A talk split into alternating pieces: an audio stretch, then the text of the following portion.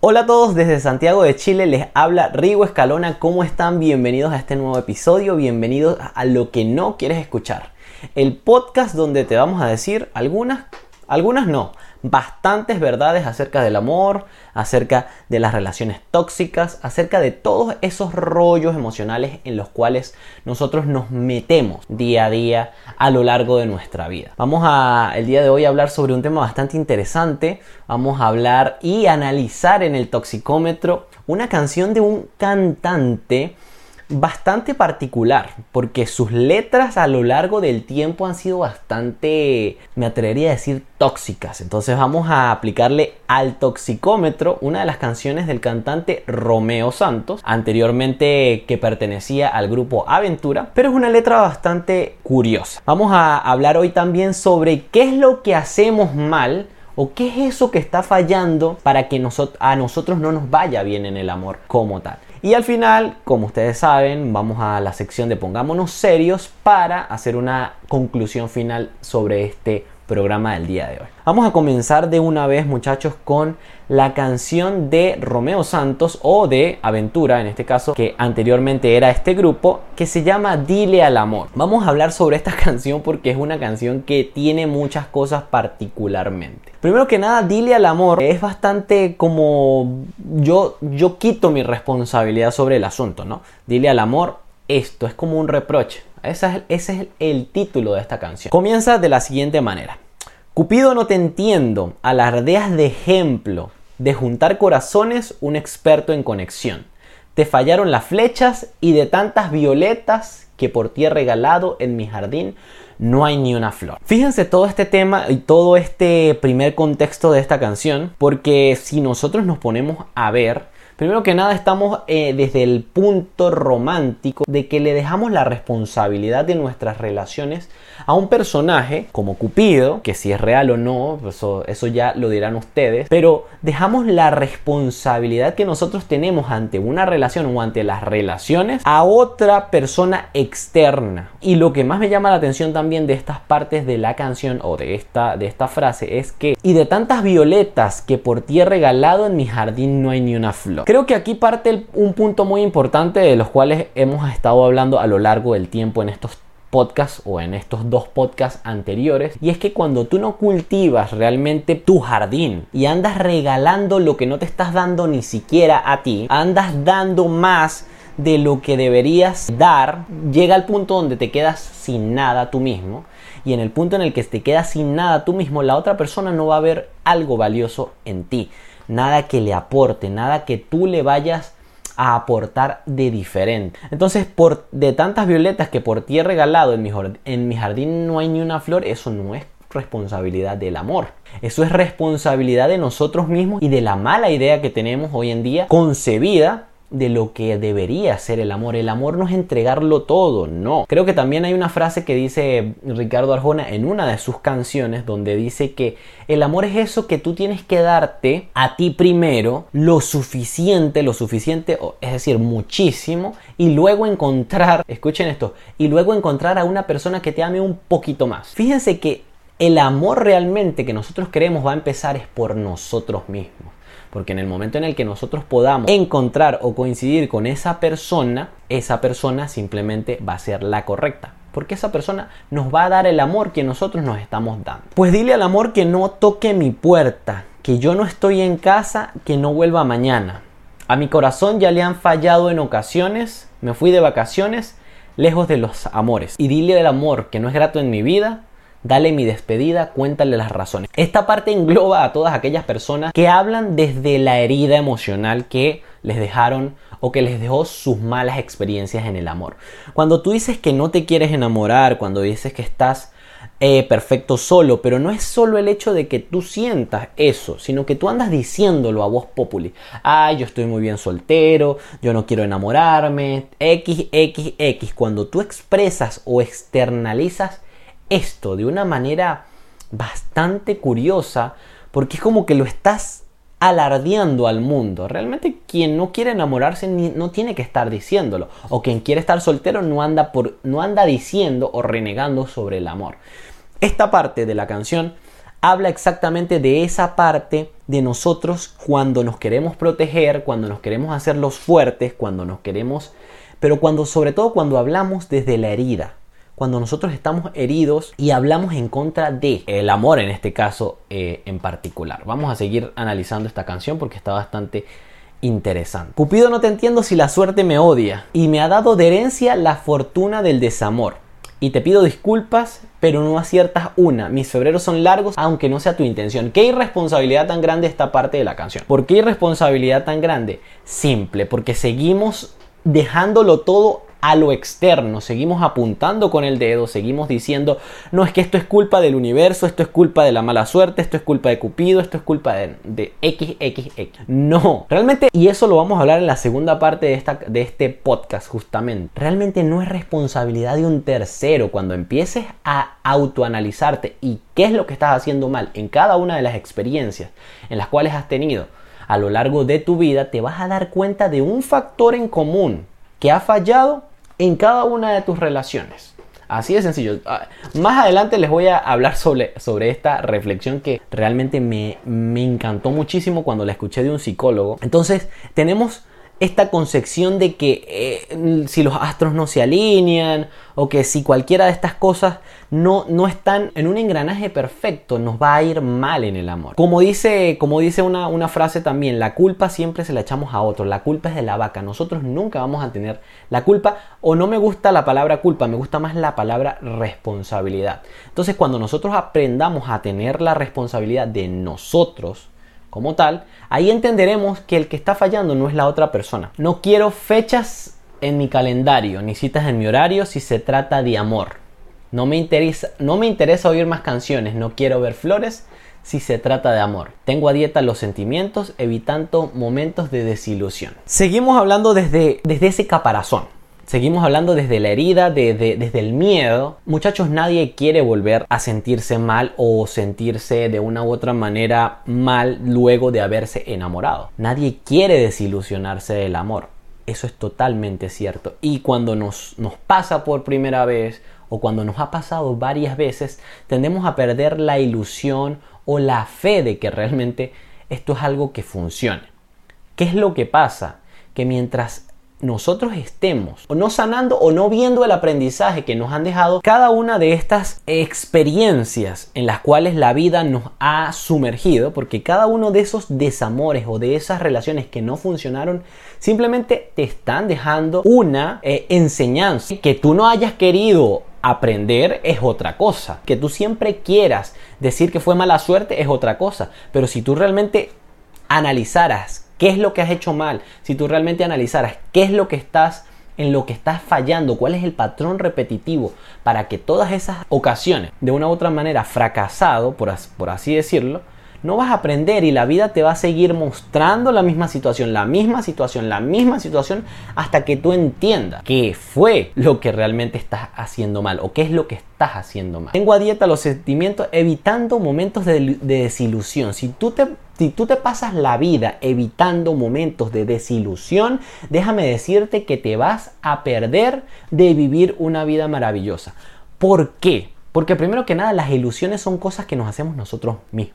Es decir, los que nos desilusionamos a nosotros somos nosotros mismos. Porque si fuéramos con una idea realista del amor, si fuéramos con una idea real de la persona que tenemos al frente y no anduviéramos proyectando ilusiones de personas que no son realmente, ahí no estaríamos realmente desilusionándonos. Y muchachos, el amor es una de las experiencias más increíbles que existe en el mundo. Hay que vivirlo, hay que disfrutarlo. Pero si nosotros evitamos momentos de desilusión, simplemente ese día firmamos la carta para dejar de vivir la vida. Así de sencillo. Así ustedes no lo quieran escuchar, así ustedes quieran que yo aquí les venga a decir que lo que tienen que hacer es olvidarse absolutamente de todo, de todo, de todo y que no se enamoren, etc. No, al contrario, si ustedes aprendieran de cada una de las lecciones, se podrían volver a enamorar y enamorarse de una manera mucho más madura. Pero sabemos que hoy en día eso es prácticamente imposible porque la toxicidad está a nivel de Chernóbil hoy en día en, el mundo como tal. Así que, así que creo que más nada, porque aquí se vuelve a repetir en esta canción Dile al amor que no toque mi puerta. Miren, muchachos, vamos a ponerle una, mm, una puntuación a, este, a, esta, a esta letra de esta canción. Yo en el toxicómetro diría que esta canción, fíjense que no es tan tóxica. Yo la pondría igual con un 5 como la, la puse en la letra Mami, porque esta es una canción que no estamos hablando de toxicidad como tal, estamos hablando de miedo, de miedo a volver a fallar, pero de irresponsabilidad también en el momento de que no nos hacemos responsables de qué, fue, de qué es en lo que nosotros estamos fallando para que nos vaya mal en el amor una y otra y otra vez. Así que dentro del toxicómetro yo le pondría a esta canción un 5. Está igualada con la canción Mami de Becky G, que también la analizamos en el podcast pasado, que si no lo has escuchado, anda a escucharlo y pues se queda muy lejos de la canción de, de, Chayanne que está por allá en los niveles más altos de toxicidad. Así que vamos a seguir con la segunda parte del podcast. Perfecto muchachos, entonces el tema de este podcast como tal es por qué nos va tan mal en el amor. Yo les voy a contar a ustedes una anécdota de un video que estuve escuchando hace unos días atrás, donde este video prácticamente me hizo hacer que el cerebro se me volteara de una u otra manera. Escuché a un psicólogo, un psicólogo peruano, que estaba hablando de qué era, de cuál era la razón por las cuales nosotros fracasamos tanto en el amor. Y él hacía esta pregunta, ok, pregúntate lo siguiente, ¿cuántas veces has fracasado o has tenido relaciones fracasadas en el amor? ¿Cinco veces? ¿Seis veces? ¿Diez veces? Y él hacía esta pregunta o esta, este señalamiento bastante particular. Él decía, perfecto. Ahora preguntémonos qué es o cuál ha sido el factor repetitivo en esas 10, en esas 5 eh, oportunidades. ¿Qué es lo que se repite? Y cuando él dijo esto, lo único que se ha repetido en esas 10 oportunidades eres tú. Cuando él dijo esto, a mí de verdad yo sentí que me estaban cacheteando así, pa, pa, pa. ¿Por qué, muchachos? Porque precisamente cuando tú vas a terapia o cuando tú analizas o te autoanalizas, te das cuenta de que en muchas ocasiones la responsabilidad no está afuera. No es que tienes mala suerte, no es que no es que tienes, no sé, un trabajo de brujería montado que te está cerrando todos los caminos. No, muchachos, eso no es así. Simplemente lo que ha fallado en cada una de tus relaciones ha sido algún patrón tóxico, algún patrón equivocado que tú estás siguiendo a lo largo de cada una de esas relaciones y que cuando estás sumergido o comenzando una relación o ya tienes tiempo en una relación, ese patrón se vuelve a activar. Esa manera de percibir el amor, de ver el amor, de actuar en el amor, tienden, muchachos, a repetirse.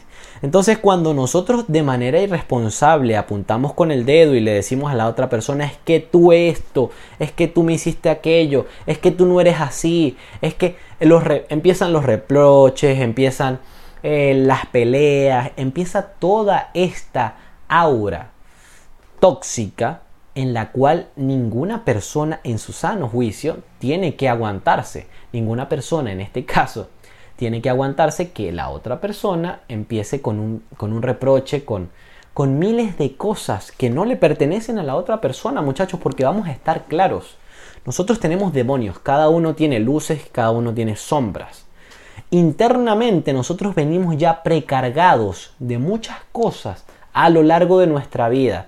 Algunas de esas cosas han sido voluntariamente Em, acopladas a nuestra vida y algunas veces no, nosotros venimos a veces cargados de heridas que no tienen absolutamente que ver con nosotros. O sea, no, nosotros no elegimos realmente eh, que esas heridas eh, se, se, se, infligieran en nosotros. Eso no lo, lo elegimos.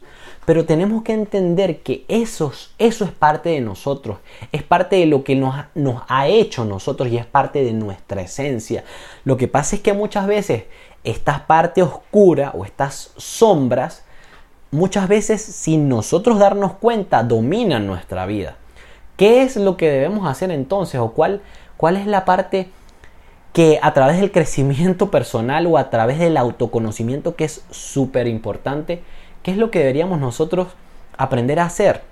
Aprender a gestionar esas partes, aprender a conocerlas, aprender cuáles son sus fortalezas y sus debilidades, porque esa parte oscura también de nuestra personalidad tiene fortalezas y debilidades. Entonces cuando nosotros aprendamos a gestionar nuestra vida, a hacernos responsables y a autoanalizarnos a nosotros mismos, podremos entender de una buena vez por todas que la culpa no es de la otra persona, en muchos casos somos nosotros los que estamos fallando, porque si lo intentamos una, una vez y lo intentamos otra vez y lo intentamos miles y miles y miles de veces y seguimos solteros o seguimos en relaciones tóxicas o peor aún, escuchen, hay personas que están solteras, sí. Dicen que están solteras, pero realmente lo que están es siendo el apéndice o siendo el parásito de una, de una relación, es decir, siendo la tercera persona de otra relación.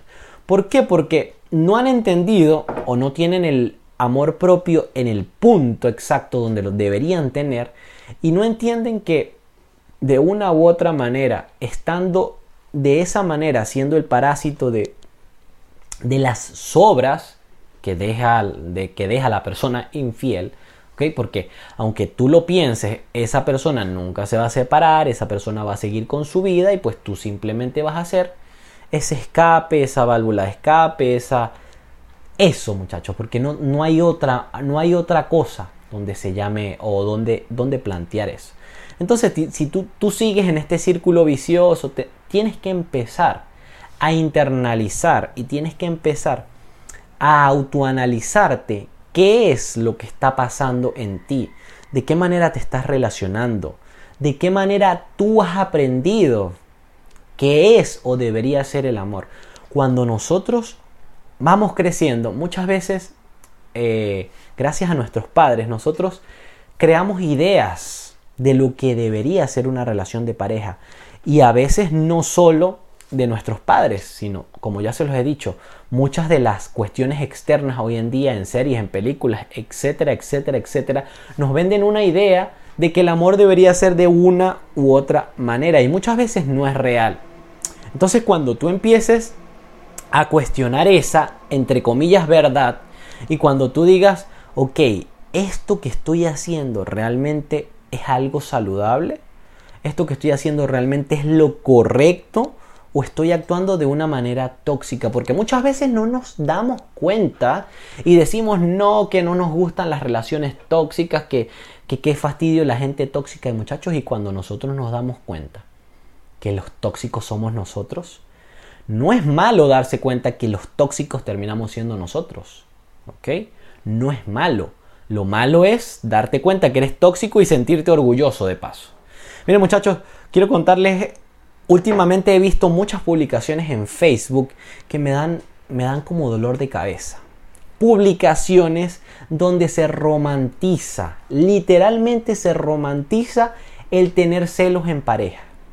Que qué me vas a prohibir, que qué no sé qué, que, que, mm, o sea, una vaina tan, tan, tan, tan, tan miserable de verdad donde yo te permito a ti que tú seas un celópata, ¿ok? Que tú proyectes tus inseguridades en mí, porque eso me hace sentir validado o me hace sentir especial.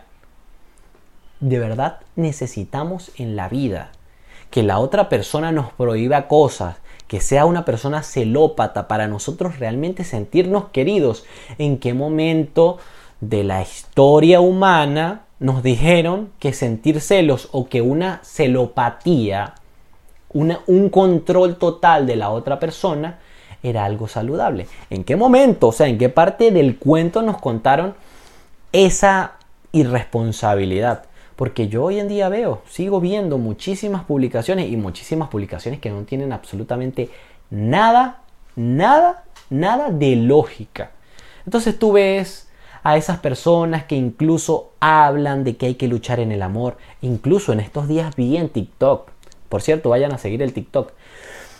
En estos días vi en TikTok uno de estos este, interesantes eh, motivadores donde decía, no, es que qué cobarde aquel que no lucha por el amor de su vida. Muchachos, y si el amor de tu vida es una plasta de caca, si el amor de tu vida termina siendo una persona que no te quiere, que te rechaza, que te monta los cachos, si el amor de tu vida te pega, si el amor de tu vida es esa persona que no te valora, que invalida tus sentimientos, que no te presta atención, si el amor de tu vida es un narcisista, que lo único que te está haciendo es daño, pero tú lo consideras el amor de tu vida, tienes que tú luchar por eso.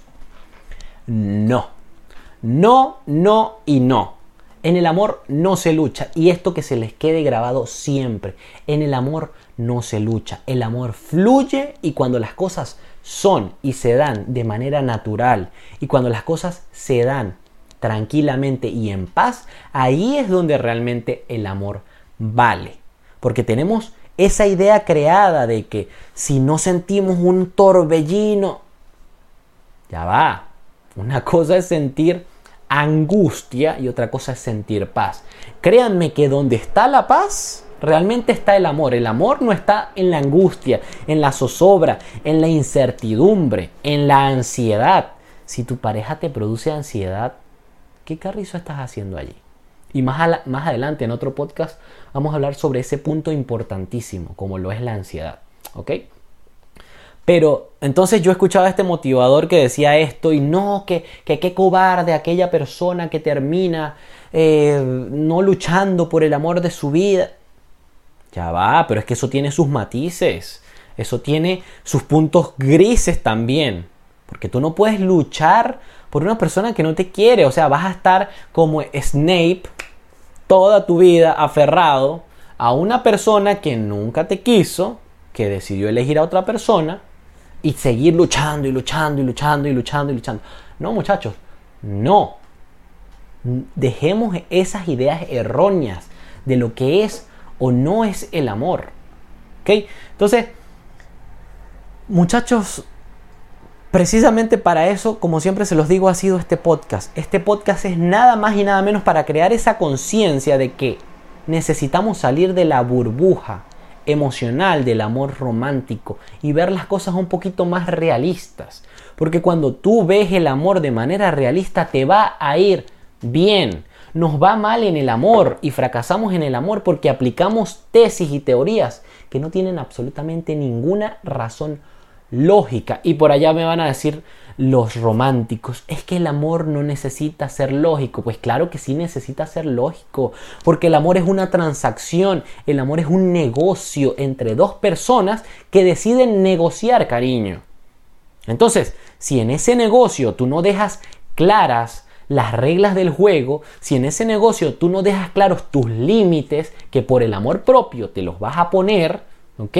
Si tú no dejas claro en ese negocio que es el amor, todas tus exigencias o, las cosas que tú quieres, ¿ok? Y lo que tú mereces, simplemente en ese negocio te va a ir mal. Siempre te va a ir mal, siempre vas a terminar quebrado, siempre vas a terminar arruinado. Y la otra persona se va a llevar absolutamente todo lo que tú te debiste haber dado a ti primero la otra persona se lo va a llevar. Entonces tú vas a decir, ay, pobrecito yo. Vas a empezar a lamerte las heridas, que no me va mal en el amor, que Cupido no te entiendo, que etcétera, etcétera, etcétera. Entonces, ¿de quién es la responsabilidad? ¿La responsabilidad es de la otra persona o la responsabilidad es tuya que vas a hacer un negocio sin la preparación suficiente? La responsabilidad es tuya que vas a que, que no entiendes, así de sencillo, que no entiendes ni siquiera una simple teoría de oferta y demanda si tú estás demasiado eh, disponible en esa relación, si, si te desvives por esa relación y pierdes tu vida propia, tu valor va a caer en picada y no vas a valer nada. Por eso te están cambiando, por cierto. ¿Ok? Por eso deja de valer, te dejan de admirar. Y cuando tú tampoco entiendes que las cosas deben ser recíprocas, que es un intercambio afectivo. Tú me das, yo te doy, tú me das, yo te doy. Un jueguito de ping-pong, pum, pum, pum, pum. Qué sabroso es eso, que sea un jueguito de ping-pong. Pero no, tú estás allí jugando, jugando solo, en un monólogo, pa, y tiras peloticas, pa, pa, pa, pa. Y nadie, o sea, no recibes nada de vuelta. Cuando entiendas que el amor es una transacción que debe estar bien especificado en ese contrato lo que tú quieres y tiene que estar especificado en ese contrato lo que tú necesitas recibir a cambio, ahí te empezará a ir muy bien en, el amor. Ahí sí. Pero si no, siempre vas a terminar repitiendo los mismos patrones. ¿Ok? Vamos a, terminar con la parte de eh, pongámonos serios. De una u otra manera estoy aquí un poquito... Yo, yo, me, me apasiono hablando de estas cosas porque en muchas de estas cosas, muchachos, me hablo a mí también. No, no crean que las cosas son... A mí también me pasan muchas de estas cosas. Y entiendo por qué han, por qué han pasado. Vamos con la frase final del día y dice, la vida es crecimiento. Si dejamos de crecer, estamos muertos técnica y espiritualmente. Esto es de Mori, de Morihei Ueshiba. No sé quién sea, pero la vida es crecimiento. Si dejamos de crecer, estamos muertos técnica y espiritualmente. Para concluir, muchachos, les quiero decir lo siguiente. Cuando tú vas a terapia, por cierto, vayan a terapia.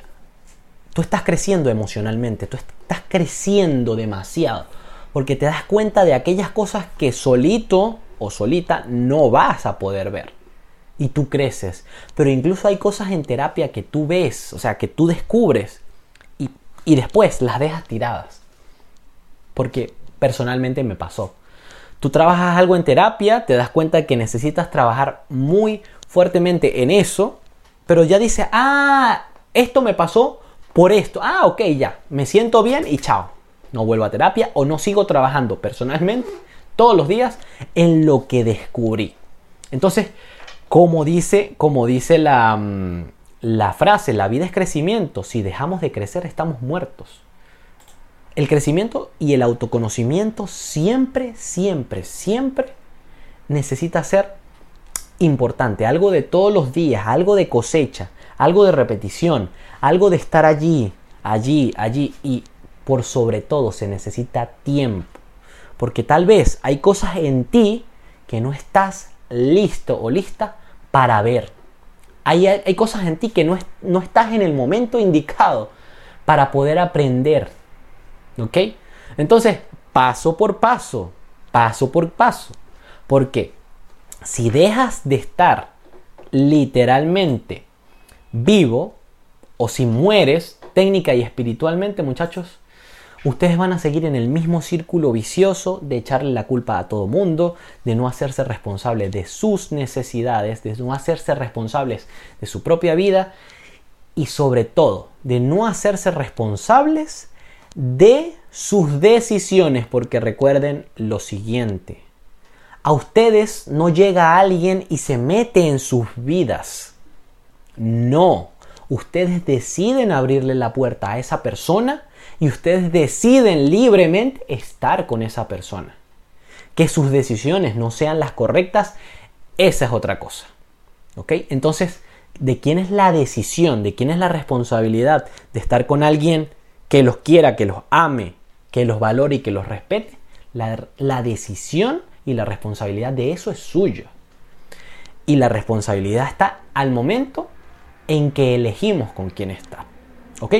Así que bueno muchachos, eso ha sido todo. Vamos a, vamos a darle con todo. De verdad me encantó este tercer podcast.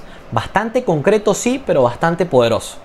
Así que muchachos, que tengan una muy feliz semana. Nos vemos el próximo lunes y que estén muy bien. Feliz semana.